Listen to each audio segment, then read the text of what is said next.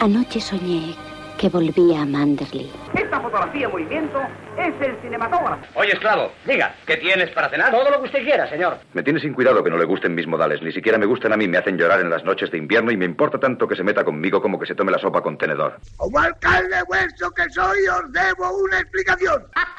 Who's afraid of a ch- Tienes una moneda donde las demás mujeres tienen un corazón.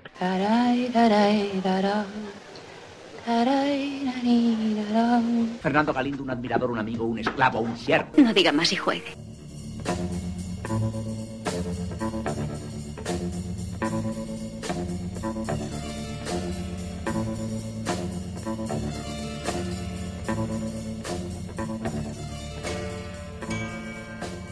Buenas noches, bienvenidos una semana más a- al Café de Rick. Esta semana vamos a hablar de, uno, de un director que hemos tardado ya mucho tiempo en, en traer y eso que, que acabamos de empezar el, el podcast. Estamos hablando de, de Charles Chaplin, que es uno de los mayores genios que ha dado el séptimo arte y yo creo que eso no hay, no hay quien lo dude. Raúl, buenas noches, me gusta tu nuevo bigote. Sí, buenas noches. Me alegro, Muy, Luis. muy alemán. Me alegro que te guste. Eh, lo, lo he hecho especialmente para la ocasión. ¿eh? Eh, no sé. ¿Tú qué, Miguel? ¿Sigues con el bigote de la semana pasada o qué? No, no, me he quitado el bigote y me he pintado cejas. Eso sí, me he traído. Vengo al podcast con. Bueno, el podcast, perdón. Vengo al café con mi bastón. Siempre conmigo. Hombre, eso, eso es indispensable para ser un caballero. Bueno, ¿quién aprobó toda la película esta semana? Pues yo diría que yo, Eh, creo. Eh, eh, sí, todo el mundo diría que, que Si tú. no, si no ¿Qué- soy qué como el, am- película es? si no soy como el amigo borracho que se me olvida el día siguiente, sí he sido yo. Pues luces de ciudad. City Lights. Bueno, luces de la ciudad, eh, realmente. De Chaplin y del año 1931. Cine, Efectivamente. cine mudo. Cine mudo, que es una gran controversia. O sea, una gran controversia no, de cine mudo, pero me refiero que, que, que fue una gran controversia que, que sacaran, que, sa- que Charlie sacara una película de cine mudo ya en el 31. En- en- en Bueno. había eso, ¿no? Antes de que me digas qué vamos a escuchar, porque supongo que has, de- has decidido qué vamos a escuchar, ¿no? Sí, como, como... Sí, pero, pero antes de que me digas eso, quiero poner yo una cosita. Solo unos minutos. Bueno, un minuto. Porque me apetece, básicamente. Ah.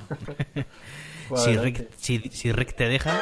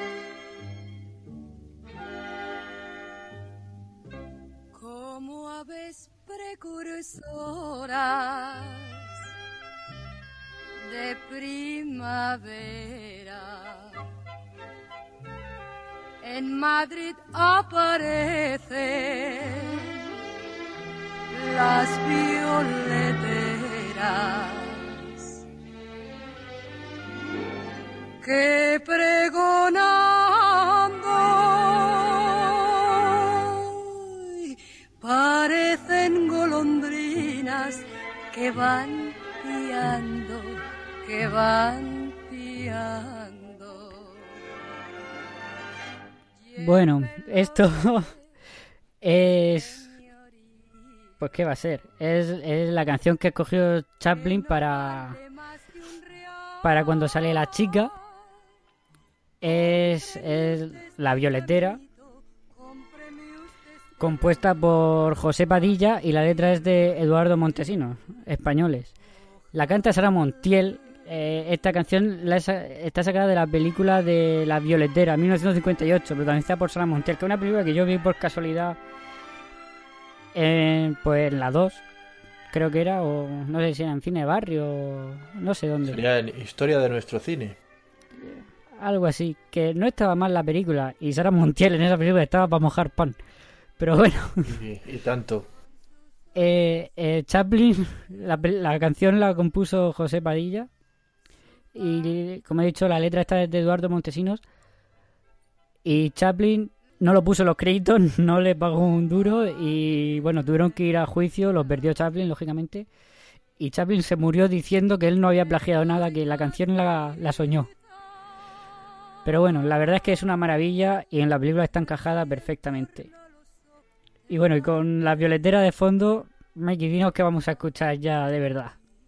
Hombre, pues Sara Montiel está muy bien, ¿no? Escucharla de fondo, pero yo creo que Chaplin se merece un genio que a, su altura, ¿no? Y sí, un poquito más clásico. Y claro, un estamos en el cine clásico. El rey de los clásicos del clasicismo es ni más ni menos que Mozart. Que no, hay, que, que no ha aparecido todavía en este, en este podcast, en este café. Entonces, hemos acabado ya con los conciertos para piano, violín, etcétera Y eh, como ya Rick no está teniendo un poco más de aprecio, hemos contratado una orquesta, ¿no? Porque vamos a escuchar la sinfonía número 40 de Mozart. Eh, nos dejamos atrás los conciertos y eh, traemos sinfonías. Sinfonías son composiciones musicales para orquesta, más que para un, instrumento. Que se suele dividir en cuatro movimientos, en comparación con los conciertos se dividen en tres, ¿no? Y bueno, pues como todos sabemos, la bueno, no sé si todos sabemos, pero bueno, el grado, el grado más sublime de, de la sinfonía lo alcanzó Beethoven, ¿no? Con la, sobre todo con las sinfonías impares, que son las mejores. Y bueno, pues he traído a Mozart porque es un genio indiscutible, ¿no? Más de 600 obras en 35 años. Pues igual, igual que Chaplin era, fue un genio en, el- en cuanto al cine. Y bueno, pues la sinfonía número 40, que es la penúltima sinfonía que compone Mozart, es una de las obras más famosas. Enseguida vamos a sabremos cuál es en cuanto suene.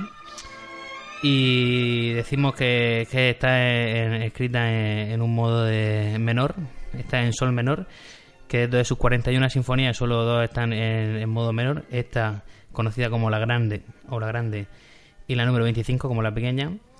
Y también digamos que esta sinfonía pues tiene un tono trágico y emocional que le viene que ni pintado a esta película, ¿no? A, a- a la filmografía de Chaplin, pero también en especial a, a esta película, ¿no? Con esa carga emocional que tiene. Así que a escuchar escuchamos a la, la sinfonía número 40 de Wolfgang Amadeus Mozart.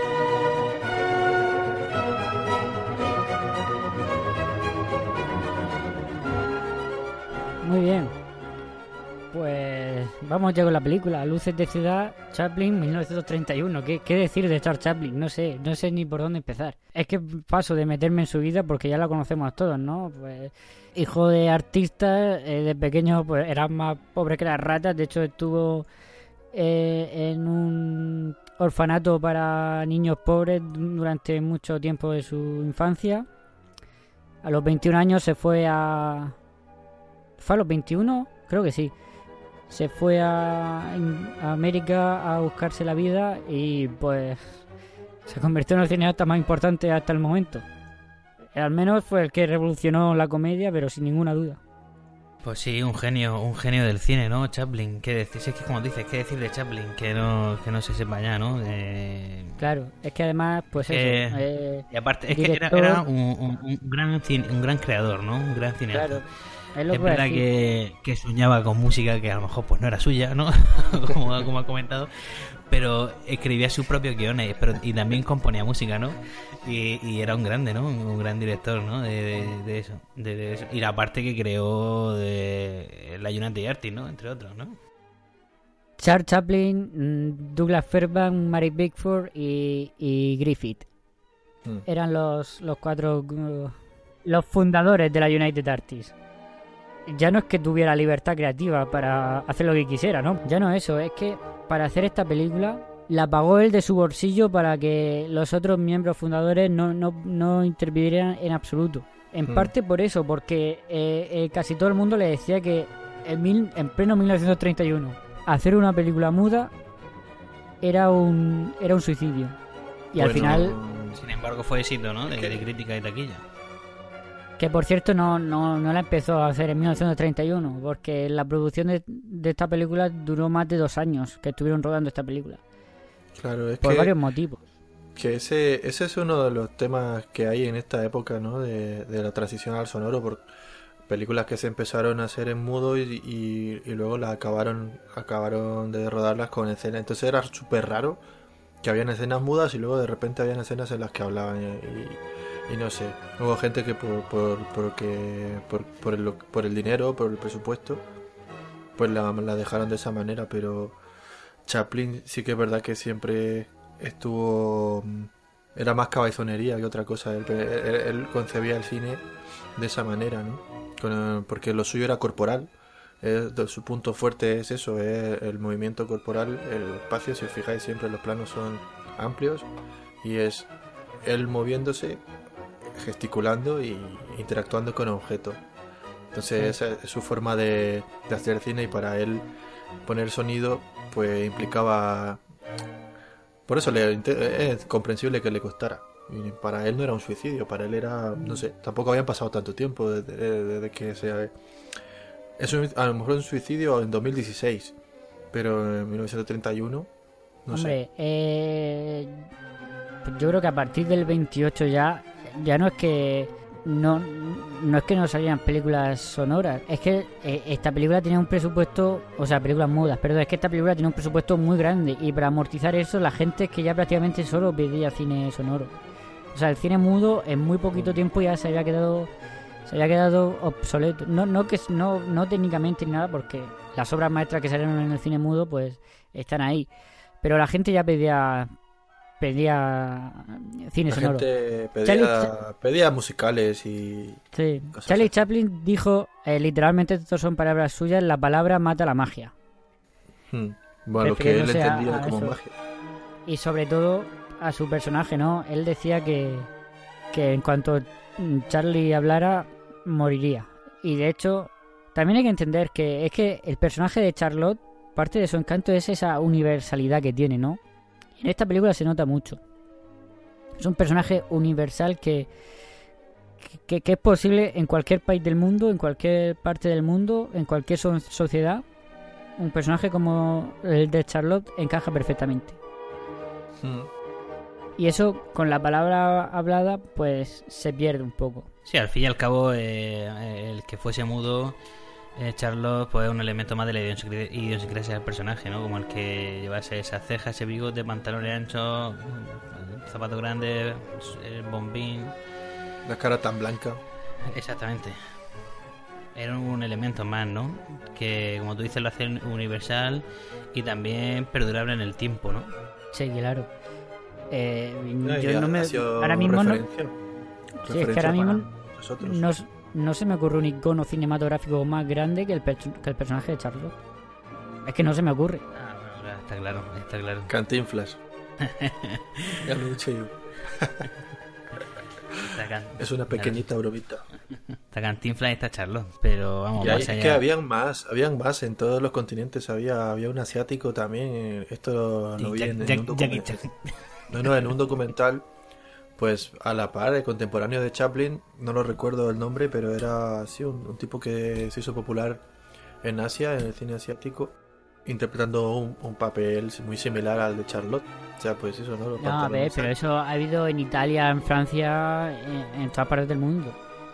Por eso, y Cantinflas es un- uno más. Por eso he Sí, dicho sí, lo de sí, sí. Cantinflas es uno más. Vamos con la película. Ya, el arranque ya es bastante interesante, ¿no? Eh, la película empieza con la inauguración de un monumento. Ah, es verdad. Y, y esto hace referencia a lo que estamos hablando antes de esa universalidad. Empieza con la inauguración de un monumento que levantan la tela y aparecen pues tres estatuas y Charlotte durmiendo en una de ellas, ¿no? Además son tres estatuas, pues un hombre con la espada, otro musculoso con una toga, una mujer sentada en una en una silla, en una sí, en una silla y Charlotte durmiendo encima de la mujer como si fuera otra estatua más, ¿no? Representando si lo, las estatuas representan a lo mejor lo- los ideales de grandeza, eh, Charlotte representa ahí eh, forma parte de esa estatua y representa la parte más humilde de la sociedad, ¿no? Lo contrario. Mm. El pobre. Al- a los más indefensos. Pobres. Sí, a- exactamente, a los más indefensos, ¿no? Y, Sí. Y, y luego enseguida pues vemos, sí, en, en la crítica que tiene las películas de Chaplin, ¿no? Porque es una constante en sus películas. Pues Claro, eh, igual que el, personaje es el mismo, la crítica básicamente es la misma, ¿no? O, o, o- o la acidez, ¿no? De, de ese de este tipo de comedia. O, o de, o- de este gag, digamos, ¿no? No, pero no, Eh. no es tanto.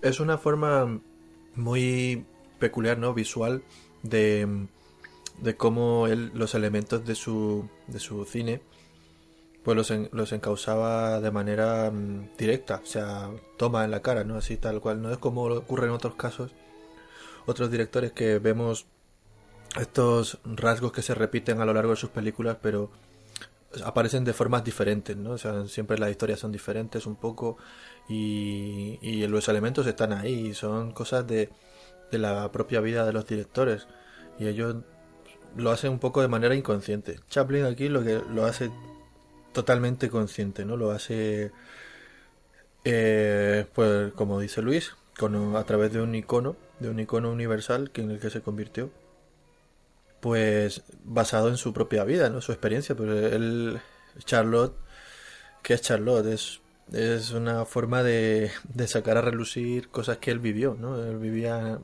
viene de la, de la extrema pro- pobreza. Entonces todo eso se repite a lo largo de sus películas. Y, pero siempre sabemos que, que es Charlotte, porque es su... Eh, eh, Chaplin es un tío, es, un, es un tío valiente, ¿no? Porque eh, en otras películas lo vemos, ¿no? Pero en este también le echa huevos. Ahí cuando, cuando digamos, hostia, cuando suena el himno de Estados Unidos, en la crítica que hace, ¿no? Cuando suena el himno de Estados Unidos y, y se para todo el mundo, mano en el pecho. Y. Exactamente, ¿no? Y, y, y todo lo escandalizado que está más da igual, ¿no? Porque se, se ciegan, ¿no? Por, por el patriotismo americano, ¿no? Eh, entonces yo creo que eso, lanzarle eso a la cara a, a su nuevo hogar que es Estados Unidos, pues eh, tenía tenía cojones el Chaplin este. Chaplin Sí, este. era eh, eh, precisamente esa crítica social que hacía en todas sus películas, es que mm, digamos que era poco obvia. Eh, en la Unión Soviética gu- eh, eh, gustaba mucho ese mensaje social y era un cine que caló mucho en la Unión Soviética. Incluso su humor caló mucho en la Unión Soviética, ¿no? Y luego eso y la manera de hacer cine, él ya no solo ese mensaje eh, reivindicativo, Es que, es que estoy, lo- lo- es que estoy viendo la escena esta que mencionaba Luis y está claro, está todo con el himno, ¿no? Y él, él coge el sombrero de manera solemne, se lo pone en el pecho y hay una, claro, tira la espada y atravesándole el pantalón. Súper patético. Pero está ahí también de manera solemne con la mano en el pecho cantando el himno. Sí, luego vemos vemos a, a los personajes con la voz como como no sé si acordáis cuando veíamos cuando el Canal Plus estaba aquí codificado en España. Sí, pa- pa- parece el, el pato Donald. Parece, parece un moscardón que tiene un moscardón en la boca cada uno. Ah, Parece sí, cuando, el cuando el Canal Plus Era- películas está codificado. Los Sims, Era- cuando jugamos a los Sims. Era Chaplin el que hizo esa voz. Bueno, esa- esos ruidos. El propio Chaplin. Pero eh, eso es, raro, ¿no? Porque aparece solo en ese momento de la peli y luego no, Sí, no, aparece más. No aparece en ningún otro momento. Sí, el uso del, del, del sonido diegético en esta película es es muy puntual y, y, está muy escogido, ¿no? Eh, lo encontramos, por ejemplo, cuando se traga el silbato, ¿no? Que eso es un gag más que otra cosa. O en la campana del, del boxeo, del ring. Eh, Y poco más. Yo siempre he entendido, ya avanzamos un poco en la trama, cuando conoce a la, a la, a la mujer, Chica ciega. a la chica ciega, eh, que lo hace saliendo para huir de la policía, entra por un coche por una puerta y sale por la otra, ¿no? Entonces la, la mujer se piensa que, que, que es rico porque está saliendo de un coche, ¿no? Porque no lo ve, solo escucha la, puerta cerrándose y alguien saliendo. Yo siempre había entendido, y en toda parte donde he leído, he leído eso, que eh, había un sonido de, puerta cerrándose. Pero yo en todas las personas que he visto no estaba ese sonido. Ya ya no sé si yo lo he leído mal o lo entendía yo mal o en vuestra versión no, no estaba, ¿verdad? Pues eh, no sé, a lo mejor estaba originalmente y eso se perdió o, o no estaba directamente y yo es algo que me he inventado. Pero yo creo haber leído eh, que ese sonido estaba. Sí, es, eh, es el, digamos que es una de las escenas de la película, ¿no? Efectivamente. Cuando conoce a esta. Cuando conoce y se enamora a primera vista. Bueno, el chiste viene solo, ¿no? A primera vista. Eh, de, de, de- de esta chica, ¿no? De, de, de la, de la chica. La florista. Mm. La florista. Que echamos tiene la un... florista. Tiene... Esa chica tiene, no sé, una... mm, Una... No sé, eh, es que parece que como... Una mirada penetrante. Es que es eso, ¿no? Lo hace muy bien de, de ciega. Tiene una... Sí, respecto a eso, esta Virginia- película tardó... Virginia ta- Charril. Sí, Virginia. Esta película tardó tanto en realizarse en parte por problemas con la actriz, porque se llevaban fatal Chaplin y la actriz. Y, y incluso Chaplin llegó a echarla. Lo que pasa es que ya tenían mucho metraje hecho y económicamente no se podía permitir rodar todo de nuevo. Eh, Claro, encima se lo estaba eh, pagando él, él de su bolsillo. Claro, él se lo está pagando de su bolsillo. Él eh, escogió a esta chica porque era la única, la única persona que encontró que hiciera bien eh, el papel de ciega, porque ella no era actriz. No era actriz para nada. Eh, Chaplin buscó muchas actrices y ninguna, eh, él- para él ninguna hacía creíble ese papel de ciega. Y encontró en una fiesta a esta Virginia Cheryl que no era actriz, era aspirante a modelo. Pero eh, resultó que hacía bien eso principalmente porque estaba cegata. No estaba ciega, pero tenía una miopía muy fuerte. Que vamos, que necesitaba gafas. Lo que pasa pues eso, que en el mundo de la moda pues no se podía permitir llevar gafas y, aprendió a, a disimular muy bien que veía perfectamente. Y entonces eh, se le daba, se le dio bien eso de hacer de ciega. Y la cogió por eso, pero eh, se llevaban fatal. Eh, tenían disputas muy grandes.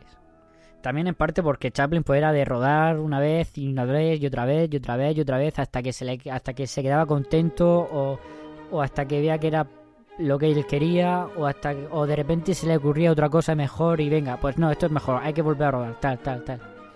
De hecho, eh, la escena en la que ellos dos se conocen se rodó, creo que ahora mismo no recuerdo el dato exacto, pero eran 340 y pico veces. Tomas. Sí, yo, yo tenía entendido que eran más de 300 tomas, sí. Era... Sí. Te tiene que ser duro trabajar con con este señor, ¿no? Como todos los genios, ¿no? Son un poco dictatoriales, ¿no? Ya lo comentamos con Kurosawa. Es, es que es, es el, el- el asunto este de, de la del La juego perfección, ¿no? Y buscar la juego perfección también. sí, y el juego y el juego de la del, del plano porque tienes a dos personajes en el encuadre y, los dos tienen que jugar con, con sus cuerpos y con sus y con los gestos no y ella aquí ella tiene que hacer de ciega y él pues tiene que hacer los gags cómicos estos que, nos trae no con, el- con sale corriendo con el sombrero con no sé qué. Y, y claro, coordinar eso en el mismo plano, o sea, porque esto de hacer cortes porque sí es una cosa que Chaplin nunca hace. Nos suele enseñar la escena y, y la interpretación se, se respeta mucho, ¿no? Entonces, No, tiene, mu- tiene mucho mérito porque es lo que tú dices. Es lo que tú dices, ¿no? 300 y pico tomas y, y, y todo tan milimétricamente coreografiado y al final el resultado es muy natural. Y, y como tú dices, ¿no? Planos largos donde se dé la interpretación ahí, la, im- la importancia y queda de puta madre. Mm. Vamos, que no, Cha- no eh, queda nada, Chaplin, nada eh, artificial. Ensayaba muchísimo las, la- las coreografías, o sea, la- las escenas estas. Está, cuando está mirando el escaparate, que hay una figura, ¿no? De una, una especie de Venus de Milo ahí en un escaparate y él se le queda Sí. mirando. Esa escena la quería comentar yo. En la parte de fuera hay, hay como, pues eso, ¿no? Un sumidero, o sea, un- una plataforma que se, que se, que sale de la tierra, o sea, del suelo. Y cuando él camina, pues da la casualidad de que justo parece que se cae y tal, ¿no? Y al final pone el pie ahí y, claro, él no está mirando realmente la plataforma que está detrás de él, lo estábamos viendo nosotros. Y eso, pues, evidentemente lo ha, lo ha tenido que ensayar una y otra vez y otra vez y otra vez. Y quedan muy, y quedan, y quedan muy natural, ¿eh? Porque en, Chaplin no hay nada, o prácticamente nada artificial. O sea, que, que, que- que parezca artificial, ¿no? Sí, ¿qué No, tienes que decir, de esa escena? totalmente natural. Esa escena, venimos directamente de la de, la presen- de esa presentación con las estatuas, ¿no? Sí, Y, esa y, y en esa escena vemos como eh, Chaplin en- está tras un escaparate mirando a una estatua de una mujer. Que la mira así de reojo, porque hace como que mira al caballo, a una, a una figura de un caballo, pero cada vez se fija más y se fija más en la mujer, ¿no?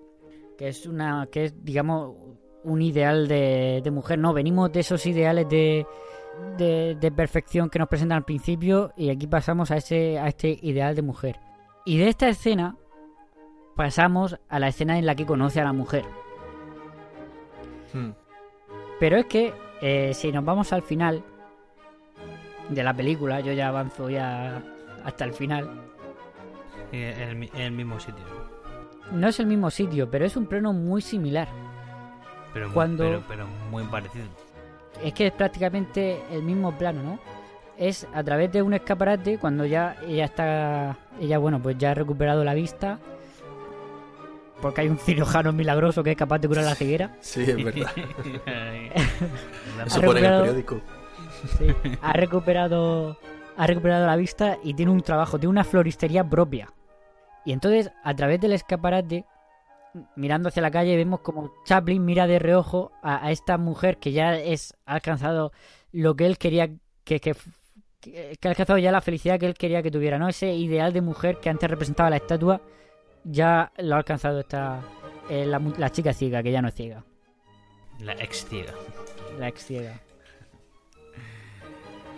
Sí, buen punto, Luis. Buen, buena, buen estudio, ¿no? Del, nunca lo, lo habría, lo había visto yo de esa manera, pero sí, tiene, tiene mucho sentido. Ah, pues yo pensaba que era, yo pensaba que era, el, eh, que era el mismo escaparate, ¿no? De, de- por como tú dices, ¿no? Pero el plano es muy parecido, ¿no? No es el mismo sitio, porque el fondo tampoco es el mismo, pero es que es prácticamente igual. Bueno, yo creo que yo creo que tenemos que hablar de, de, de los personajes. sí es el mismo sitio, porque ahora que lo pienso, están al lado de, los- de los dos de los, de los- los dos los lados. niños, ¿no? eh, eh, Los los, gamberros los jóvenes estos. esos que, que son unos, unos gamberros, sí, unos delincuentes. No, que, a ver, son. eh, venden periódicos en la esquina, pero no tienen otra cosa que hacer que Claro, Que tirarle- de... bolitas al, al pobre, ¿no? Al que al más pobre que pase por ahí.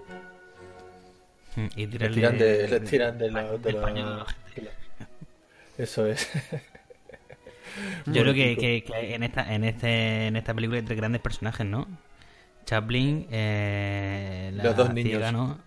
No, Virginia Cherry y, y, y mi personaje favorito, que es el amigo, el amigo ciego, o sea, ese, ese, ese amigo ciclotímico eh, bipolar, eh, eh, me, me encanta el personaje, ¿no? El, Sí, el que ese- borracho. El, el borracho, el rico, el rico. Sí, ese es otro tipo de ciegos, ¿no? Los que cogen. sí, exactamente. El, el ciego de noche, ciego de noche, ¿no? Sí, yo he llegado, he llegado incluso a decir que es una representación de, de la homosexualidad lo que hace la relación de estos dos, ¿no? Que eso es- a lo mejor es hilar un poco fino de más. Sí, a lo mejor eh, es pasarse. Porque Hombre, bueno, hay cuando- escenas en cuando- las que él, cuando- él le, da un beso, eh, le dan un beso el uno al otro. Que hay escenas que él después de la fiesta se levantan los dos de la cama y tal, pero bueno, eh, eso es hilar demasiado No, y, y, y el momento el momento este cuando cuando prácticamente se conocen antes de, de que sean amigos cuando lo salva del suicidio, ¿no? Que, que está ahí tirándose la piedra al cuello. Eh, hay un policía que los ve empapados, ¿no? Que han estado ahí chapoteando, chapoteando en el agua. Y cuando al final salen, eh, están yéndose los dos así, los lleva cogido por las escaleras y se acerca el policía este. Y, y Chaplin vuelve a por la flor, esta que vuelve a coger la flor que se la había dejado Sí. ahí, la de la ciega. Y la coge así y se va ah, con el amigo, ¿no? Y se van otra vez así cogidos. Y el policía se queda así con una cara de... ¿Qué hacen estos por aquí en un rincón oscuro, empapados y llevando una flor en la mano? Sí, pero bueno, pero eso, eso es, eso es porque lo vemos con la mirada de ahora donde hay homosexualidad por todos lados. Pero en aquella época no creo, no creo que. Claro, en aquella época no había- Que significase nada. Igual que, el- igual que los planos de, de Chaplin con las manos entrelazadas mirando al, al- al otro boxeador y sonriendo así, como diciendo: Mira qué dulce soy. Y, ¿sabes? Pero eso. Sí, pero y aparte de eso, es No, que pero los otros lo- los son- pero es que no tiene nada que ver, siempre los otros son como- Son dos tíos que van Una mente sucia, de- tiene la mente, tiene la mente sucia, Raúl. Que no es eso, hostia. De todas formas, de esa, de esa escena que, de, de- que, hemos, que hemos dejado a mitad, ¿no? Cuando se conocen a la chica, me parece muy tierno como hace... eh, Chaplin finge como que se va, pero se queda ahí observándola, ¿no? Y luego, Sí, bueno, esa tuerca, tuerca final en la que le tira el cubo de agua a ella a él sin darse cuenta. Sí. Esos momentos Pero no es muy tierno como no- se queda mirándole él. No, claro, hombre, siempre. El, el primero, claro, el primero cuando la conoce no sabe que es ciega, ¿no? Y, y está ahí con lo de la flor y tal. Y cuando ve que se le cae y no, y no sabe dónde, no sabe cómo cogerla, pues ya entonces se da cuenta, ¿no? Esta chica es ciega, pero, pero bueno, tampoco le dice nada. Y, y al pagarle, le da dinero de más y tiene que darle la vuelta y pues él se calla y se va. Y se, se va a la esquina y No, se no, pone ahí a observarla. No es que se cae, no es que se ¿A qué te caiga, es que llega, llega el dueño del coche, se mete, se mete en el coche y el coche arranca y se va. Y entonces ella eh, se piensa que ya se ha ido, pero sigue ahí. Ah, vale. Vale, vale. A ver, Bueno, pero el caso nosotros. es que... Sí. Sí, Raúl, Raúl, termina. No, no, el caso es que eso, que, que, que le, se queda con el, el, el dinero a la vuelta, ¿no? Y, y, ah, y pues se queda, se queda callado y, y nada, y se va a observarla desde la esquina. A mí me, Como un pervertido, como un pervertido. Pero más aún, me gusta más cuando la observa por la ventana, ¿no? En, eh, en el fondo, nosotros vemos también a esa ciega a través de los ojos de- de- del personaje de Chaplin, ¿no? Eh, Sobre todo como, como ya no como la observa así escondidas en el. Aunque no, aunque no la ve, aunque no lo ve, obviamente. Pero como la observa a través de la ventana, ¿no? Ese, esos planos que son geniales. Y así también vemos, vemos a través de la mirada de Chaplin, vemos a, a la florista. No vamos a llamarle chica ciega. Y vemos. Pero es que se llama Chica Ciega los créditos. Sí. La, a la ciega. Claro, Y- la- es que se llama así. Y, y- y vemos esa genialidad también, ¿no? Pues, De, de esa co- cotidianidad, ¿no? Que también tiene la pues, este, este personaje, ¿no? De Virginia Sherry. Sí. Otro punto importante de este personaje es justo después de cuando se conocen. Es que ese tramo, desde el principio hasta. hasta la escena que voy a decir ahora. Bueno, justo hasta antes de que conozca al borracho. Viene una escena también muy importante. Para yo, o yo lo entiendo así. Que es después de que se conozca a Chaplin, vuelve a su casa la chica ciega. Eh, bueno, saluda a su abuela y tal. Y, y cuando se acerca a la ventana, ella oye como llega un, un chico y llama a su novia para que baje, ¿no? Le silba y le llama para que baje. Entonces baja la chica y ella como que se queda mirándolo, no exactamente donde están porque está ciega, pero se queda mirando más o menos por donde ha silbado y cuando ellos se van y ella se despide y tal, y entonces se queda imaginándose, eh, pues eso, eh, el futuro que algún día podría llegar a tener, ¿no? Sí, en cierta forma eso- esos momentos de, de empatizar ¿no? con ella, que, que vemos como es su día a día, la pobretica que está ahí con su cesta vendiendo flores que vive con, un- con la abuela, que no pueden pagar el alquiler. Y encima, pues, eh, ve que ella no puede tener cosas que los demás sí tienen, ¿no? Entonces, ya es una Eso, forma eso es lo- también de... eso es lo que eso es lo que hace también, perdón Raúl, es que eso también lo que hace grande a Chaplin, ¿no? Ver lo, lo que tú dices, ¿no? La cotidianidad del día a día de, de los personajes pobres, ¿no? Como vemos en, El Chico, en La Quimera de Oro o, en esto mismo, ¿no? Personajes pobres que, de, pues eso, eh, cómo sufren para ganarse el pan, ¿no? Eh, y luego incluso por las, las tribulaciones que le ocurren, ¿no? Y, y, nos metemos dentro de su mente, ¿no? Por- Como tú dices, ¿no? De, de, de cómo se imagina que ella pues está, está quedando con, con su amado, ¿no? Bueno, está quedando con el, con el hombre que... Bueno, que se, ha, que, se ha enamorado de él a través de- del oído o yo qué sé, o que le ha llamado la atención. Y, y todo eso para mí lo que hace también grande a este a Chaplin, ¿no? Como director, ¿no? Y como, y como creador de estas historias, ¿no? Lo siento, Raúl, te he cortado. No, ya está, si no te, ha- había terminado prácticamente nada, decir eso, que, que, la, chica esta pues tiene también aspiraciones en la vida y, y en cierta forma este Cha- Charlotte, ¿no? Eh, vemos que, que pues, a lo mejor sí, sí que puede ser un complemento para, para eso que ella a lo mejor ansía, ¿no? Es un planteamiento, es un planteamiento que se- evidentemente ten- es un planteamiento que luego tendrá una, una consecuencia y seguramente lo más adelante en la película ya veremos si se llega a realizar o no. Lo bueno que luego, es que Chaplin luego hablaremos tiene- del gran final, que el gran final es para el final. Cha- Chaplin tiene como es que va, va haciendo como como trozos no va como como piezas no geniales de genialidad que, que al final eh, coge forma de puzzle no pero poco a poco te va, te va poniendo piececitas sobre el tablero de, de, de, genio no y, al final vemos como todo eso forma un puzzle de pues, de, genio no eso me, eso me mola mucho también de, de Chaplin, ¿no? Porque la verdad es que pocas de las pocas de muy pocas de las escenas que salen en esta película son desechables, ¿no? Porque todas tienen su miga, todas tienen su su sentido, o sea, su trasfondo o, o- no sé cómo explicarlo, ¿no? Hombre, hay escenas que son pues, comicidad pura, ¿no? No, La escena del boxeo, por ejemplo. y Eso. eh, el motivo por el que está ahí es el de hacer reír, ¿no? A ver, él va al boxeo para. sí, sí, sí, sí, está claro, pero pero es una es, es una, una buena escena, ¿no? No no es una escena que, que, que, no sirva para no que no sirva para la historia, sino que que tú como espectador la desechas como diciendo "Uf, esto esta escena me está aburriendo. No, no, eso. Que no tiene, claro que que no. no tiene, que no tiene un- una carga ni dramática, ni cómica, ni nada. No, no hay ninguna escena así. Mm. He pasado, he pasado en el, en el chat, os he puesto una escena que se eliminó, que Chaplin eliminó en su momento. Él eliminaba muchas escenas, pero cuando las eliminaba, la- las eliminaba de verdad. Las, o sea, la- la- las borraba. Las quemaba. Esta, eh, prácticamente. Este, esta, esta, este plano, el, o este plano, esta escena.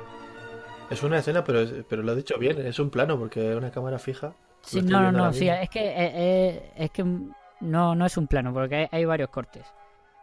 Pero él le cogió mucho cariño y le gustó mucho. Lo que pasa es que no la encajaba bien en la película. No le, le cortaba un poco el ritmo y la desechó.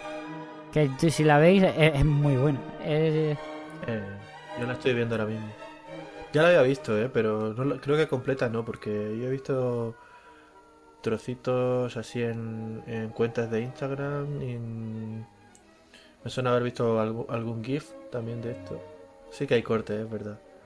Que juega con un palo, ¿no? Un palo que está ahí en- en- entre el borde, o sea, en una rendija de estas del, del suelo, un sumidero de estos. Un palo que está atascado, ¿no? Y empieza a jugar eh, con el bastón. Y se aglomera Sí. un grupo de gente a, a- a ahí que están de paso y se ponen a ver qué, qué hace. Sí, y, y la verdad es que es una cosa tan tonta, pero es que funciona muy bien, ¿no? Y bueno, pues esa escena se, se eliminó. Pero bueno, es que es verdad, a lo mejor incluir esta escena hubiera sido eso, ¿no? Cortar un poco el ritmo de, de la, de la trama. Porque no, no sé, no, no, no- sí, es que además son siete minutos de escena. mm. Bueno, yo creo que es el momento de, de- de comentar el, el personaje que ha mencionado que ha mencionado Miguel antes, el, el millonario borracho, el millonario alcohólico, que lo conoce cuando está a punto de suicidarse, ¿no? Y gracias a él, en parte, por lo que puede mantener esa pantomima, ¿no? Hacerle creer a la, a la chica ciega que es que es millonario, que es rico. Sí, no, más que, más que nada porque la llevan, porque la llevan en coche ya.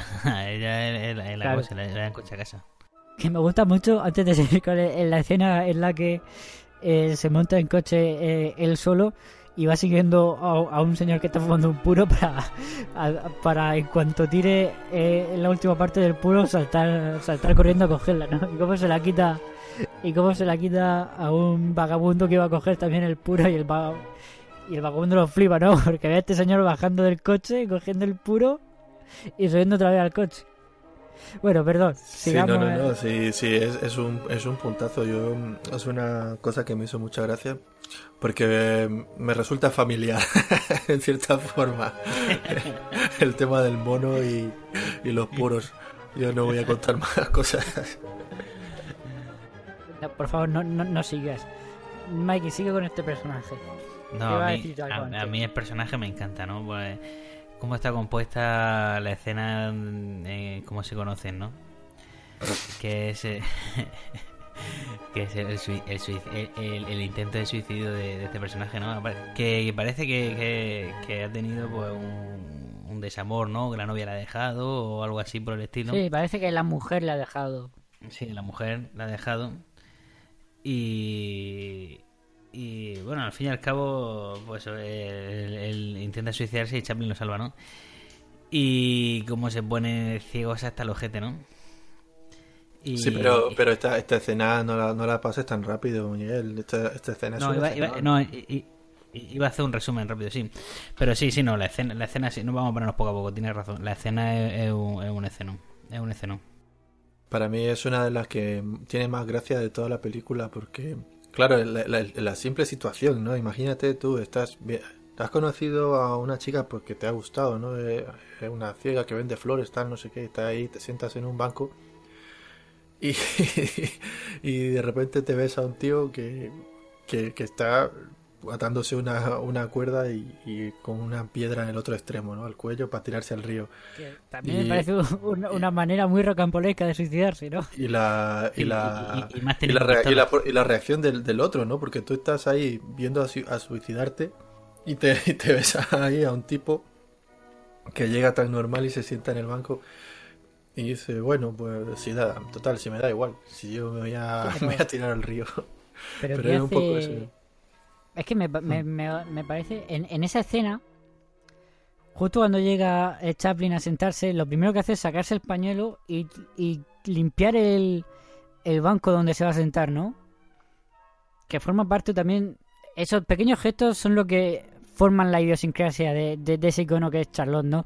Ese personaje que por encima de todo es un caballero, ¿no? Ah, eh, No importa lo bajo que caiga, no importa no importa lo dura que se pongan las cosas, él seguirá siendo ese, ese caballero ridículo, en, en parte no, ridículo completamente porque pues eso, la, la ropa por encima le viene pequeña y, y por, y por abajo le viene, le viene súper ancha, ¿no? Pero él, él siempre seguirá siendo un caballero por encima de todo. Hmm. Y son esas pequeñas cosas lo que lo demuestran. Sí. Y luego lo que decíamos también de la composición de la coreografía, ¿no? De, de- del gas cómico, ¿no? De, de cómo se van cayendo, levantándose y cayéndose al, el al momento el al momento puerto, no sé lo que no sé lo que parece eso. En el momento en el que, en el, que le- el, el tipo este tira la piedra al río y, y, y- y es Chaplin el que la tiene al cuello la, la- la soga, se va y lo tira ¿no? al río, es, eh, es, no sé, si te, si te pones, si te paras a fijarte, todo fluye con una naturalidad que la, Sí. la cuerda, el propio elemento, que es un elemento que no tiene vida propia, pero hacen que, que el juego ¿no? en, la, en la escena, porque tiene que estar muy ensayado, para que esa cuerda en ese momento queda tan natural que, que justo cuando él tira la piedra, pues ya dice adiós Chaplin. Mm. Él, él, el, el personaje, el actor que hace de, de este rico, él viene del vodevil, ¿no? O sea que él está bastante acostumbrado a, a este tipo de, de cosas. Y, y me gusta lo que le dice, que también viene a cuento con lo que estaba hablando yo, lo que le dice él a Chaplin, al, al personaje este, al rico, le dice, mañana los pájaros cantarán. No, pero, pero, pero eh, mola antes cuando le dice, se valiente, da la cara, ¿no? Se- se- Eh, no, eh, bueno, se lo dice después, pero sí, Ah, bueno. da igual. Primero lo dice mañana los pájaros cantarán. Que, que también forma parte de esa, de esa inocencia, ¿no? Del personaje de, de Charlotte, que es lo que nos enamora a todos al fin y al cabo. Claro, Pero bueno, a- a- volviendo- a- ahí como, como te hace referencia a cine de tiempos modernos, ¿no? Sí, en parte. Hombre, es que, a ver, está muy lejos de, de esa obra maestra, ¿no? Que es el final de ¿no? Pero sí, sí, un poco, un poco es ese rollo, sí. Volviendo al personaje este de- del, del rico borracho, este personaje hace referencia a... Él lo rescata a Chaplin de, sus principios en el vodevil, que él empezó imitando a eso, a un, a un millonario borracho. En- cuando empezó en los vodevils aquí en, eh, en- bueno aquí allí en Estados Unidos empezó con eso con un millonario borracho Este- en esta película Chaplin rescata varias cosas de su pasado lo que hemos dicho antes de cuando conoce a, a la chica ciega el gag ese de que ve a la policía y para huir de, de ella entra por el coche por una puerta y sale por la otra eso también lo rescata de un corto suyo hay, hay muchas cosas. Acá la, la pelea eh, es muy típica de la comedia, ¿no? La, la pelea de, Al boxeador. de, bo- de boxeo. El, Él el- tenía, el- tenía un corto, el- creo. El- el- de baile, ¿no? Sí, él me suena yo que tenía un... Sí, es que es un baile, sí. Es, es un baile coreografiado lo que tenemos ahí. Eh, pues eso, el, el, en- el Enkenkle enfrentándose al, al, al hombre súper grande, ¿no? Al fuerte, fuerte. que tumba que, que tumba tumba al campeón del combate anterior con un puñetazo. Buenísimo. Claro, el, el giro diferencial que le da aquí Chaplin es que él pierde al final. Sí. Además cuando parece que va a ganar. Sí, sí, pero es que parece que va a ganar, porque además eh, Chaplin, aquel personaje de Charlotte a lo mejor muy fuerte no será, pero ágil es un rato, macho, Sí. porque lo esquiva todo. Sí, pues vamos, eso, con el amigo rico, la fiestaca que se pegan, ¿no? Se van a, este, bueno, primero se van a, la- a su casa a cambiarse, ¿no? Porque están mojaditos y a beber mucho alcohol, ¿no? Que al final, pues, Sí, eh, bueno, a- al final acaban se los, echa todo en su ac- entrepierna. acaban los pantalones de Chaplin, exactamente. No sé si ahí veremos, ahí sí ahí vemos tintes de homosexualidad. Yo creo que no. pero. Eh... A ver, ahora, a ver Eh, si ahora todo, todo lo que veas en la película va a ser gay. ya porque lleve bigote. y vemos cómo se van a fundirse ahí el fajo de billetes al, al restaurante este para ricos, ¿no? Que, que ahí también vemos vemos varios gags típicos, ¿no? Con los camareros, ¿no? Y cuando se tropiezan con el camarero, etcétera, ¿no? Cuando El los espagueti. puros. Sí. Lo del espagueti. Los es espaguetis, genial. ese el eh, me hace muchísimas gracias. Eso es genial. Que se levante y tal. Y también, Sí. O, el- o el juego, o el juego que tienen de sillas, ¿no? Que es muy sí, bueno. no, ¿no? el, el juego de silla es muy típico. Sí, es Pero muy- lo de los espaguetis- bueno. Y luego, y luego cada vez que se van a pelear se baja la chaqueta a media altura. y, y- y incluso entre ellos, ¿no? Primero con, lo- con el, Sí. con el otro. incluso entre ellos se vacilan, ¿no? Sí, eso, es- eso es muy bueno. Pero lo de los espaguetis, que para mí es el gag central y es y es que es muy bueno también. Hace referencia a esa idiosincrasia del personaje, ¿no? Que eh, a lo mejor estoy siendo muy pesado. Porque eh, le cuesta diferenciar, o sea, los espaguetis y el confeti este extraño, la serpentina esta, como quiera que se llame, Mm. para él son lo mismo, no, no hay diferencia ninguna. No, eh, la realidad de una cosa y de otra no... Que también puede hacer referencia esto a, a la quimera del oro cuando se come los zapatos, ¿no? Esa escena famosa. Sí. Que chupa, chupa los clavos del zapato como Hombre, si yo, yo fuera... creo que esa tiene más. Esa, esa, mu- hu- esa hueso. escena tiene más, más fuerza, más fuerza que, que esta de los espaguetis.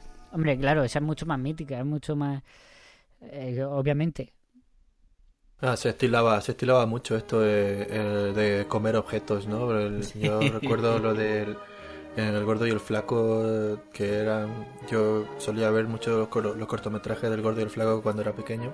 Y había uno que estaban en un barco, ¿no? En un barco y se quedan encerrados con un, con un tipo así, un pirata, una especie de pirata forzudo que los obliga a trabajar para él en el barco y los encierra, ¿no? Y les dice que, que hagan la comida y se pone, los pone a cocinar y, y entonces les, les, les obliga a comerse las cuerdas de los, los cordoneros los zapatos, jabón y cosas así. Entonces eso se lo comen ellos mientras el, forzudo este los obliga, ¿no? Entonces también me recuerda un poco a eso, ¿no? La quimera del oro y aquí a, lo que vemos también aquí con lo, con lo de los espaguetis. Yo hay una hay una escena clave, hay una escena hay una escena clave, bueno, para mí es clave que da que avanza la peli es que es cuando cuando ve cuando ve por esta ventana que por la ventana que, que su amada está está enferma, ¿no? Y es cuando se pone a buscar trabajo Sí, y ahí- encuentra el trabajo de basurero, ¿no? Que, que al final siempre venimos a lo mismo, ¿no? Que al final a, los a los pobres es a lo que les pasa es a lo que les pasa lo peor, ¿no? Eh, porque al final con este trabajo de basurero vemos como luego desfilan caballos, con mierda, incluso en elefante, ¿no? En, en la calle. Y, y, y luego y venimos a eso, ¿no? Al final siempre a, a esta gente pobre es, es a la que parece que no le sucede nada bueno, macho, que tiene que tiene el gafe. Eh, es que además pues hace el gaje ese, ¿no? Que va, va a un lado y, y ve que vienen los caballos y entonces va, va, va para el otro. Y entonces vienen más, vienen más caballos y va para otro. Y entonces viene el elefante. Elefante, exactamente. Exactamente. Y, y nada, ya vemos, pues eh, ahí, ahí lo enlazamos con otro gag, ¿no? Con el, con el del jabón, ¿no? Y el, y el compañero. Bueno, el, el- eh, yo creo que uno de los de los de los giros estos así buenos que tiene no es cuando es en el momento en el que en el que el tipo este de un día para otro, claro, se le pasa se le pasa ya ha dormido la mona y no se acuerda de nada. no se acuerda de él, no, no sabe quién es. Y viene la policía con, con Charlotte, ¿no? Y, y le dicen que, que, que, que, bueno, lo traen ahí porque él le ha dicho que es su amigo, ¿no? Que lo conoce, que, se le- que el dinero se lo había dado él. Y el tipo Claro, es que la cosa, la cosa es que él llama a la policía porque... Pero eso es después, porque están robando, pero eso ya al final. Claro, claro, es que Raúl se ha ido ya al final. Claro. No, Sí, lo que, claro. lo que Pero- vemos- pero lo que ido vemos con final, el- pero- lo que vemos con el amigo es que lo que vemos con el amigo es que sí eh, le pasa dos o tres veces no que, que hay un- Claro, hay un, mo- un momento que se levanta y dice no estoy para nadie que no abrir la puerta a nadie no la puerta a Eso nadie". es, eso es. Me refería a eso, que a lo mejor me he ido al final, pero lo- los giros estos me refería al momento de que un día para otro ya no se acuerda, ¿no? De lo que ha hecho la noche anterior y, y, y está ahí el mayordomo que echa a Charlotte, que lo echa a la calle. Claro, igual que con la, cuando, cuando lo levanta de la cama, ¿no? Cuando se quedan durmiendo juntos en la cama y, y, y al final el mayordomo lo echa porque el otro dice, "Dicho, ¿con quién coño he dormido yo? he dormido yo, ¿no? Sí, y... que ¿Sí? No, no, tírale. Yo iba a pasar otra cosa. No, yo, no, yo iba a pasar ya a la... A mí me, me encanta la escena del boxeo, ¿no? O sea, la cámara fija... La cámara fija y digamos las dos mitades, ¿no? La del, la del negro con Chaplin, ¿no? Como se pasa la pata de conejo, los amuletos de la suerte y la mitad izquierda, ¿no? Que de, de nuestro punto de vista de, los ganadores, ¿no? Del combate, ¿no? Y, me encanta esos, esos planos, ¿no? Y, y, y bueno, y los gajes de humor que tiene, ¿no? Pues ya lo de la pata de conejo, vemos cómo se pasa el negro, la pata de conejo, la herradura, etcétera Y Chaplin se baña en ella, digamos, se, se, empapa de la pata de conejo y enseguida viene el, el negro que la, la han destrozado en, en, el en el cuadrilátero, ¿no? Y luego, y, y, y vemos como al que, como precisamente el hombre que ha destrozado a, a, a- a este, al negro pierde su contrincante, le pega un puñetazo. Y, y- Sí, lo tira al suelo de un guantazo prácticamente.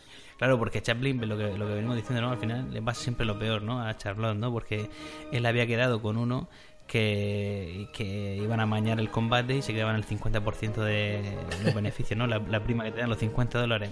Y al final este lo, lo llaman y le dice que le están buscando a la policía y sale por patas, ¿no? Sí, es que a saber qué, qué nido de, de escoria no humana hay ahí, eh, que, que todo- son todo una pala de delincuentes, ladrones, estafadores. Sí, sí, y luego, y luego llega. Que apuesta jugadores. Claro. Y llega el jefe, pasa uno por ahí, llega el jefe, le dice a uno. Oye, ¿por qué no por- quieres pelear? Sí, sí, venga, vamos a pelear. Y El primer- que- El primer ucraniano que pasa por ahí dice, tú, Dimitri, gente que va a pelear. ¿eh?". y el otro pues, dice, venga, sí, 50 dólares para mí. pobre, pobre Charlotte, ¿no? Y ahí a mí, a mí hay escena muy mítica. Y luego ya el baile en el ring me parece genial.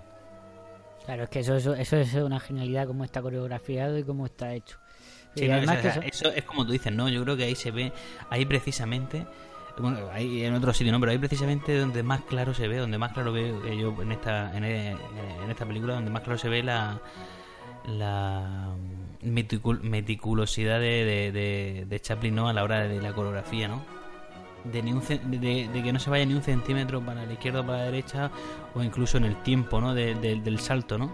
Porque es que va muy acompasado al tiempo del, del árbitro, ¿no?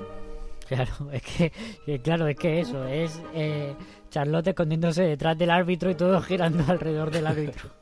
Y cuanto, y cuanto el árbitro se, se aparte un poco, Charlotte guantazo y otra vez detrás. Sí, o deja, o deja que los dos bailen mientras Charlotte, como un agente externo, observa cómo Sí. bailan ya por, por el movimiento habitual, ¿no? De, de, de ese. Sí, es que es muy bueno, pero claro, al final pues pasa lo que tiene que pasar y Y a mí me sorprendió, ¿eh? La primera vez que vi la película, me sorprendió que, que, que, que perdiese Chaplin, ¿no? sí, sí, sí, la verdad Pero- es que sí, es que no, me, no te lo pero me gusta, me gusta ese elemento de, de realidad. Mm. Y, y claro, y al final eh, esto nos lleva a donde a donde nos lo que estaba hablando antes Raúl, ¿no? Ya Charlotte desesperado vaga por la ciudad como siempre, bueno, desesperado no, porque nunca está desesperado este personaje, ¿no? De hecho, lo- te lo dice en un intertítulo de estos, que no, no pierde la esperanza de, de encontrar el dinero de alguna forma u otra, ¿no? Entonces vaga por la ciudad y es cuando se encuentra de nuevo a este millonario borracho que ha vuelto de Europa. Sí, mi amigo, mi amigo. Mm. Y es cuando el otro le dice, bueno, va a su casa y tal, le dice, no te preocupes, yo pagaré los gastos por esta chica, que con mil dólares basta. Y es cuando pues le da el dinero y ya se mete en un follón porque hay unos ladrones. Charlotte llama a la policía, los ladrones huyen y cuando llegan pues lo acusan a él Sí. de...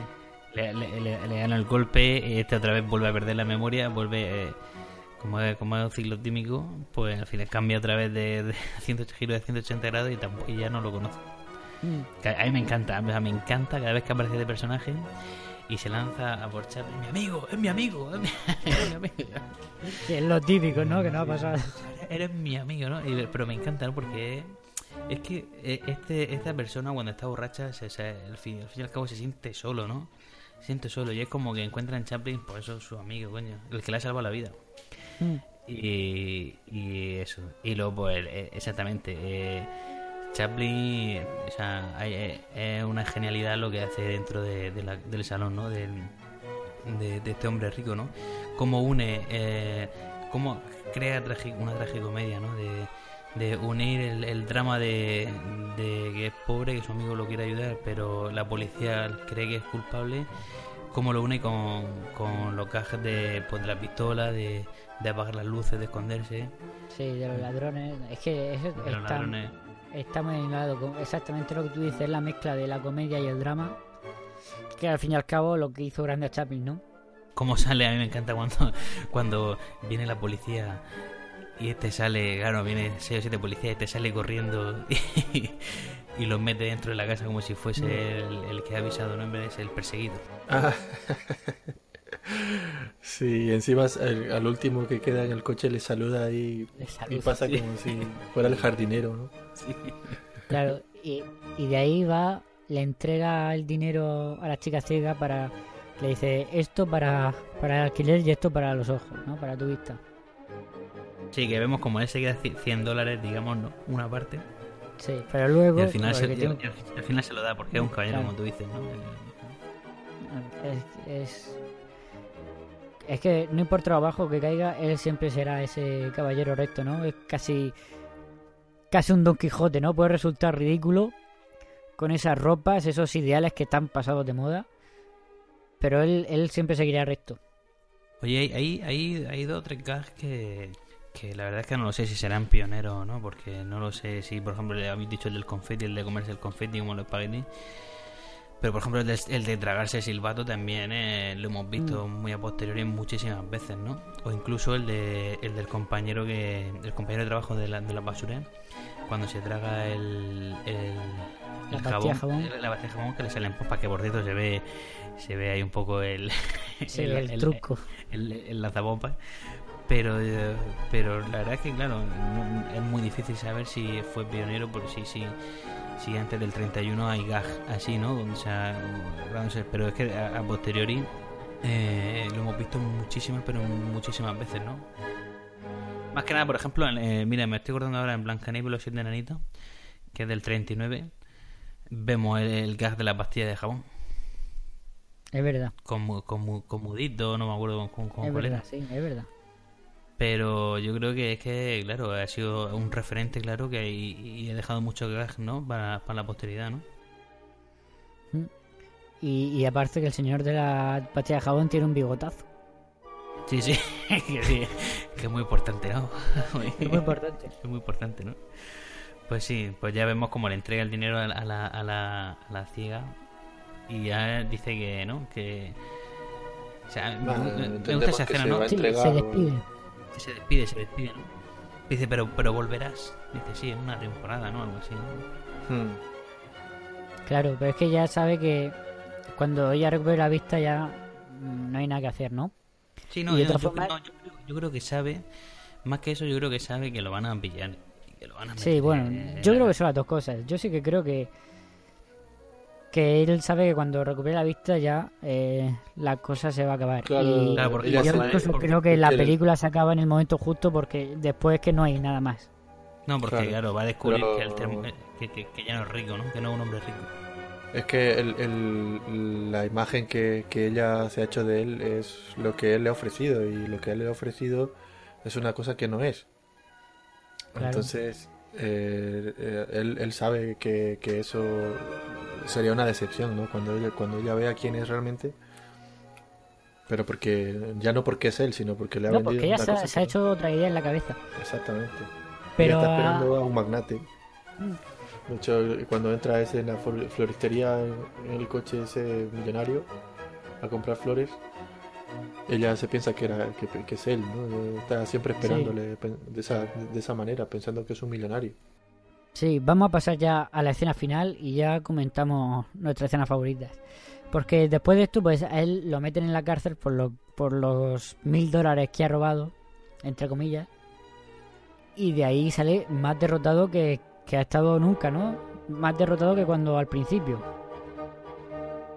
Sí, se tira Claro, ahí está- vemos el, plano ese de- calendario de enero Sí. a Sí. otoño. Pero sale eso mucho más derrotado más, que... andra- más andrajoso, todo. Sí, Vamos, que. El vestuario, si- vestuario más roto, ¿no? Y, y más Mm. cabizbajo, sí. y como siempre los niños riéndose, cabrones, y riéndose encima, de- encima riéndose más. O sea, ahora se ríen más. riéndose más. Sí, porque son, son mayores, son más mayores. Y ahí ya es cuando pasamos a esa escena, a esa- ese momento maravilloso que es cuando la reencuentran, cuando se reencuentran. Que al principio, obviamente, ella no la reconoce, imposible. Él ve a un vagabundo que va a darle, pues, es una limosna y una flor. No, no, ella, ella primero, ella primero eh, entra un rico a la tienda. Sí, sí, sí, sí, eso pasa antes de que se rían del. Exactamente, y cree, y cree que es su amado. Que, que- o sea, que el- porque se queda así con cara de. La otra le dice algo como. Claro, es que- ¿Qué pasa? Y, y ella dice como que creía que era otra persona, ¿no? O algo así, ¿no? Claro, es que ella está esperando a que, a que su salvador, o su. Volviendo al tema del Quijote, su caballero andante vuelva de donde sea que ha ido. Pero al final, claro, aparece este caballero andante que es un. Pues lo que es Charlotte. Y es eso. Así que puedes ver, ¿no? Le dice. Sí, pero, pero no, no, no habéis saltado una parte curiosa que es que cuando, cuando él, cuando se reencuentran y él la reconoce, se le queda mirando, ¿no? Y, y empieza a Claro sonreír. que ese- es el- Por, la- por las manos.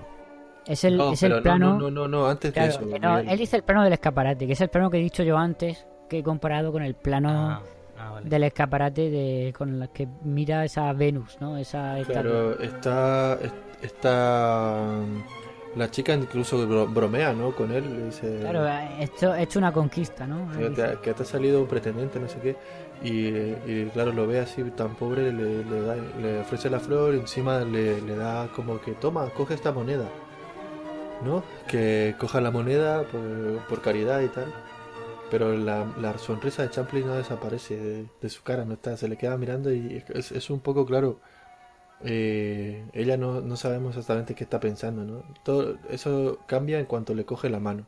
Mm. Cuando le voy a dar la moneda, le coge la mano y es- el tacto de la ciega es lo que lo que Sí, reconoce. porque, exactamente, y porque ve, primero ve, eh, Chaplin ve la flor en el suelo de, de tirada, ¿no? Y recuerda que es la, pues, la, marga- la margarita o no sé qué flor es, que vendía su, su, su amada, ¿no? La, la ex ciega. Él le dice, ¿puedes ver Le ahora? pregunta esto, ¿no? De, Y, y él, y ella ¿Lo responde, sí, reconoce? puedo ver. Obviamente, claro, no se refiere a, a que ya ha recuperado la vista, sino que ya puede ver Sí, lo que ahora- tiene en verdad ahora delante. Ahora puede ver quién es en realidad él y qué es. Y qué es, pues eso, cómo es él de verdad. Mm. Puede verle a él. Y eso está hecho en un plano Y- contra y- plano maravilloso. Y fin. Sí, Y y, de ya ahí. está. en fin, Y- Pero es que lo que pasa- fundido negro con la sonrisa de Chaplin en la boca. Esa, Es- la sonrisa de, con la flor en la boca, perdón.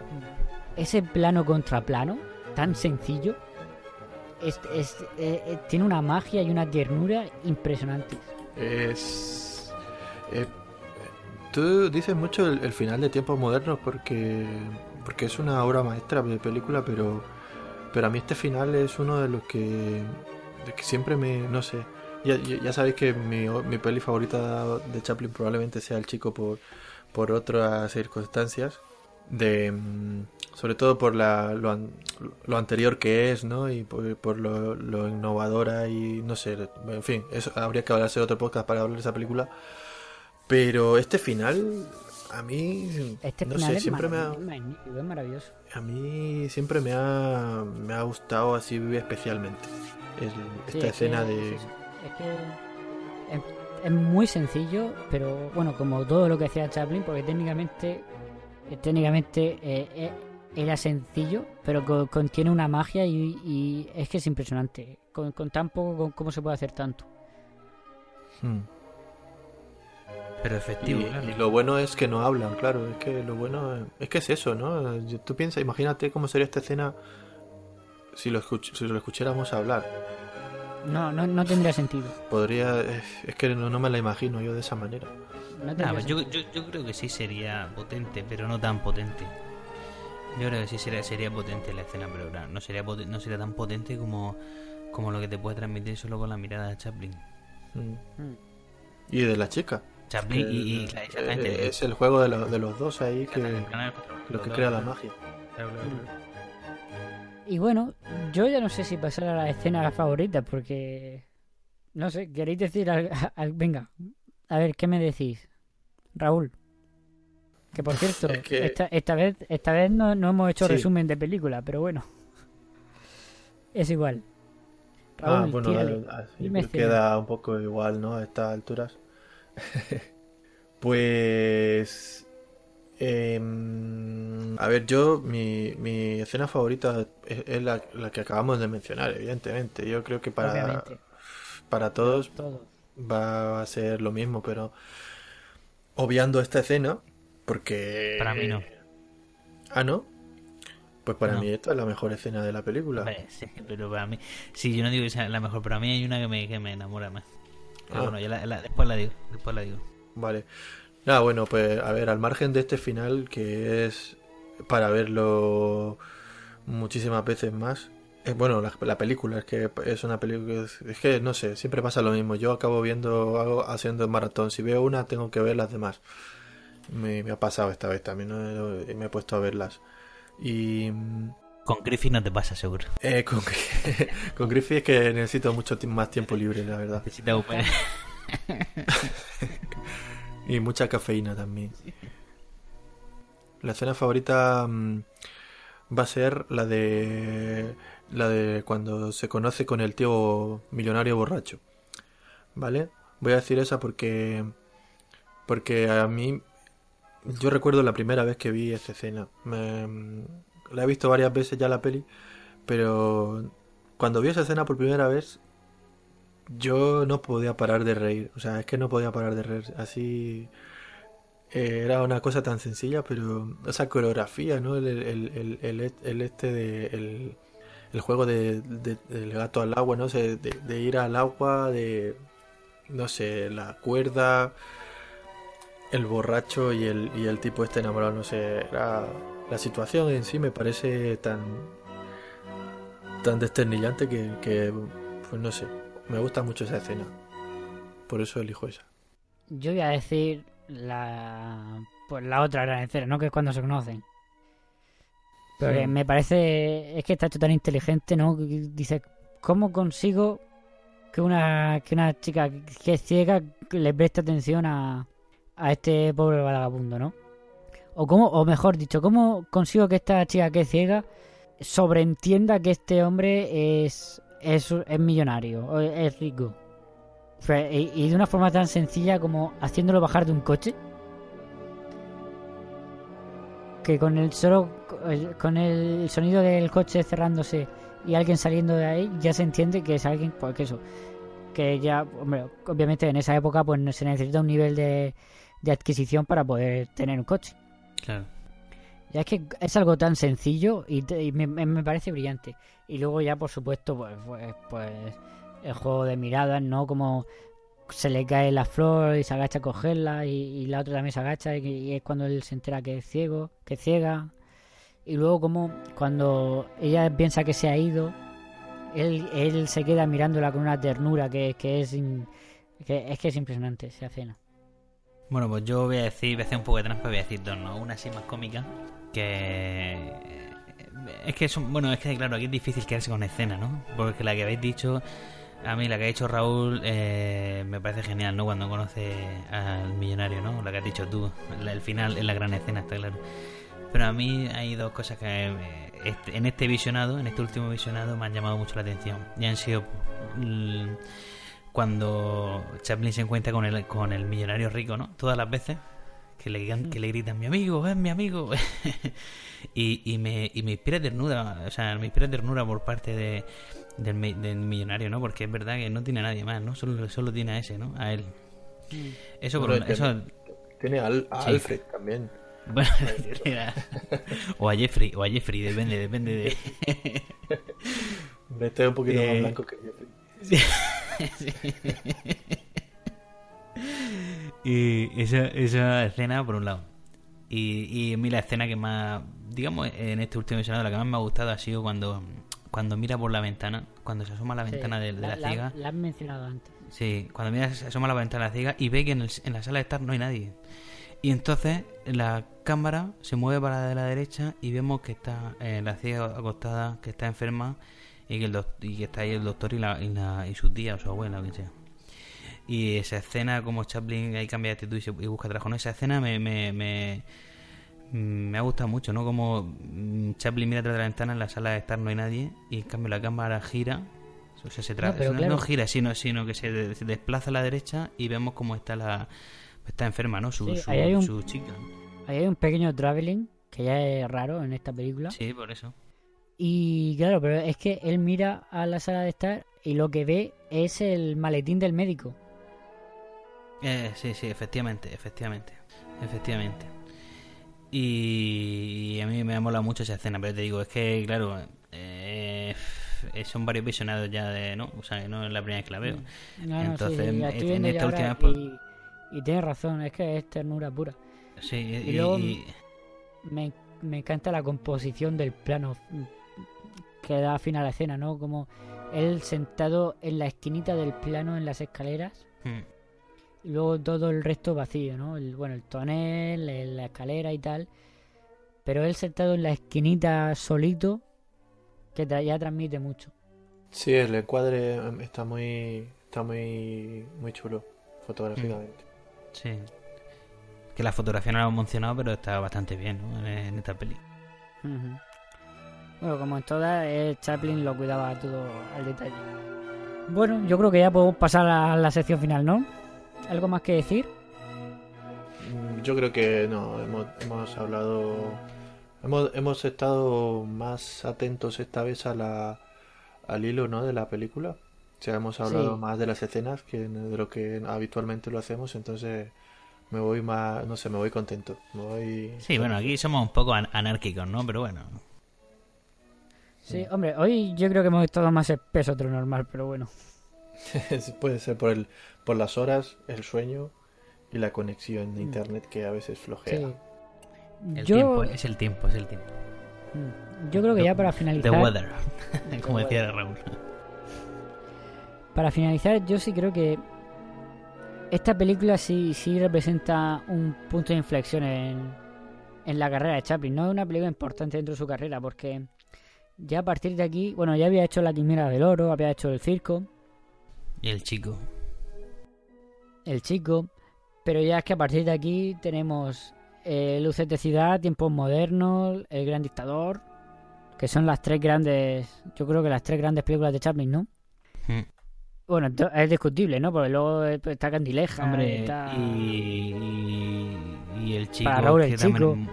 es- el chico también es muy, muy buena. Sí. Sí, sí, sí, es muy... Eso sí la que es ternura pura. sí, claro.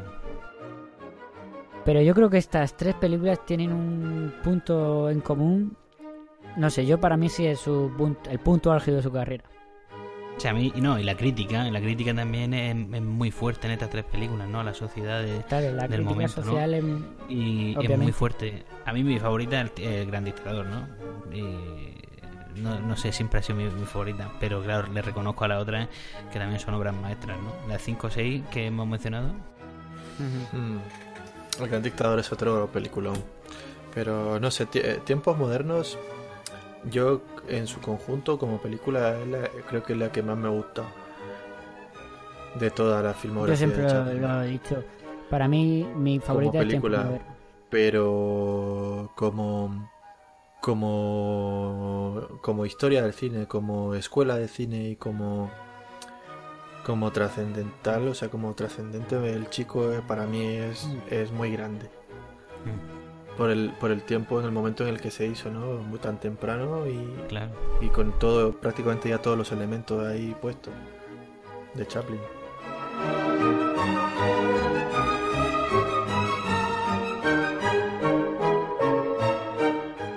Vamos a la sección final. Sí, la sección en la que yo esta vez creo que soy yo. ¿Eres Traigo tú? propuestas. Eres tú, eres tú. Traigo propuestas para la próxima semana, ¿no? Propon. Pues vamos a hacerlo de manera de manera cronológica, ¿vale? Traigo una película de 1928 y dos películas de 1942. La primera, El 28 y el del 42. Muy bien. la primera de 1928 es eh, eh, un drama histórico, película europea, muda, evidentemente. La primera de 1942 es, eh, pues esto es un drama, no sabría muy bien, no sabría si, bueno, da igual, drama americano del 42. Y la otra propuesta de 1942 es lo que normalmente se suele catalogar como un, un noir horror, ¿no? Un horror noir o algo así se llamaba. Que fue una una pequeña tanda de películas, ¿no? Que se hicieron en, en los años 40 de cine negro de terror. Sí, Es un eh, Raúl, yo no he escuchado nada de lo que has dicho. Solo he escuchado que la última del 42 es un horror noir que ya sé cuál es porque... porque ya sé cuál es. Ya sabes cuál es, pero, pero, pero seguro. Y vale, pues las otras dos, Luis, te las, te las recuerdo. Pues la otra de 1942 es un drama americano, ¿vale? Ajá. Y la primera que he dicho es eh, un drama histórico de 1928, de película europea, ¿vale? Drama histórico del 28, película europea. Eso es. Yo no tengo ni idea, pero, pero, o sea, no tengo ni idea de las tres, pero... eh, ¿Pero cuad- europea de dónde? Es que no sé, que, que te voy a decir Dinamarca, ¿vale? Pero no te, no te voy a... Es que estaba mirando ahora porque no, no lo recuerdo exactamente de dónde era este hombre. Pero es una película muy famosa y creo que es danesa. Ah, no, espérate. La, la he liado, la he liado mar- pardísima. Es, es francesa, ¿vale? Es francesa, no danesa. Yo estaba metiendo ahí Yo, la di- yo, yo- yo tiraría, pues como ya un drama histórico ya vimos la semana pasada. Bueno, drama histórico, eh, eh, eh, filme histórico, historicista. Bueno, esta, y- esta es muda, esta es diferente, esta es muda. Es muda, bueno. Marlene Dietrich hab- hablaba poco también en la película. Y, y yo diría por la, la- el drama del 42. Yo me lanzaría por el drama del 42. Porque, El drama del 42. Sí. Vale. Vale, Luis, ¿tú qué dices? Sí, porque el noir, el, el noir está el noir está todavía un poco reciente. Lo que hemos tocado en el noir. La verdad es que me apetecería la, la- el noir del 42 porque tampoco es exactamente un noir típico. Claro, es, es que es, es- es otro estilo. eh, No eh, es lleva la connotación de que es horror noir, Mikey. Entonces es diferente. Claro, no es- a no lo mejor fotográficamente sí, pero... Y tampoco. Bueno, yo como me mantengo, soy un tipo de ideas firmes. Digo drama del 42. Venga, pues cualquiera, Pero los tres son peliculones, o sea que a mí- me da igual la que elijáis, las- los tres son peliculones. elige, elige Yo la verdad es que no sé cuál es el drama del 42. ¿Tú, tú sabes cuál es, Mikey? Yo diría el drama del 42. Al Sí, pero digo, o sea. ¿tú, tú, tú sabes cuál es la- el- el- esa película? No sé cuál es ninguna, ninguna de las tres. Eh, Voy a ciegas, voy como. Voy vendiendo flores, voy a ciegas. Estaba esperando un millonario, ¿no? Pues yo vo- votaría por la... Un médico milagroso. el milagroso Max, como el de la princesa prometida. Far- farolero. Venga, Yo votaría pues, por el horror noir, pero bueno, venga, venga, venga, vamos por el drama. Vamos por el drama. El noir para la semana que viene. Para la siguiente. Venga, vale. Bueno, eso ya. Yo vo- volveré a ver. Bueno, yo veré las, las tres. Pero bueno, la, entonces elegimos el, dra- el drama americano, ¿no? Del Garan- 42. Garantiza que una obra maestra, ¿no, Raúl? Mm, eh, obra maestra, yo no sé si tanto, pero sí que te aseguro que no te vas a aburrir. Es un peliculón, a mí me gustó mucho. Y eh, el director es John Huston, ¿vale? Oh, Houston. protagonizada por, por Bette Davis, esta mujer de ojazos em, fatales Sí, de cara particular. y de sí de cara particular, pero bueno, esta película ya, ya verás que, que te va a gustar, por lo menos a mí me, me encantó estos papeles de mala, o bueno, de sí, de de mujer caprichosa, ¿no? Vamos a llamarlo. Y nada, pues la película se llama Como ella sola, ¿vale? El título original es In This Our Life, en esta, en esta nuestra vida. Estoy viendo aquí la ficha. Ah, Olivia de, Ja- de Havilland. Sí, eso está bien. Sí, Olivia es otra pa- es de- de- de- Eso es. Pues Davis. Yo esta no la he visto. ¿Esta fue la que viste en la filmoteca? esta es la que vi en la filmoteca y la traje un día, la propuse hace dos o tres semanas y la verdad es Mm, que me que quedé con ganas de, de proponerla otra vez, así que por eso la he traído. Yo no la he visto. Yo tampoco. Muy bien. Pues me alegro de que hayas elegido esta película, Mikey. Claro, sí, esto también. Este podcast, no- eh, eh, estas reuniones en el RIX nos sirve también para aprender un poco más. No, no, eso siempre. Bueno, yo os aseguro, Oye, aseguro que la película la, conozco la música es de Max Steiner, ¿eh? Oye, pues tiene buena, tiene buena pinta. que yo os aseguro que no os, vas a, que os va a gustar. Os conozco más o menos vuestros gustos y, y esta película os va, os va, no os va a dejar indiferentes. ¿Y algún, algún pequeño retazo nos puedes dar, Raúl? Pues sí, a ver, eh, va un poco de... Sin, a ver, sin, destripar nada. Es que es complicado porque pasan pasan muchas cosas ¿eh? en, la, en la película y es digamos que es la inestabilidad de una pareja que luego no eh, voy mal por ahí ya empezó mal porque si empiezo así te tengo que seguir destripando más cosas te voy a decir que es una mujer muy inestable en una familia acomodada una tipa muy caprichosa que va envolviendo a todo el mundo y arrastrando con sus problemas, ¿no? Y hace cualquier cosa por salir de ellos y es- capaz de hacer hasta cosas impensables, ¿no? Por, por, la- por librarse un poco de, de, mm, de sus responsabilidades, ¿no? Esa es, eso es un retazo que te puedo dar así, porque sin destriparte nada. Muy bien. Pues oye, Muy pues me han dejado, me han dejado intrigado. Pues nada, como ella sola, 1942, Joe Houston para la semana que viene. Y nos despedimos aquí. Pues nada, chicos, un placer como siempre. Esta noche toca la Quimera del Oro y probablemente tiempos modernos. A mí esta noche me toca dormir porque estoy que me caigo ahora mismo. A mí también. Y nada, hasta la semana que viene. Y apostar siempre por bozar. Eso Venga. es. Adiós. Hasta luego. Thank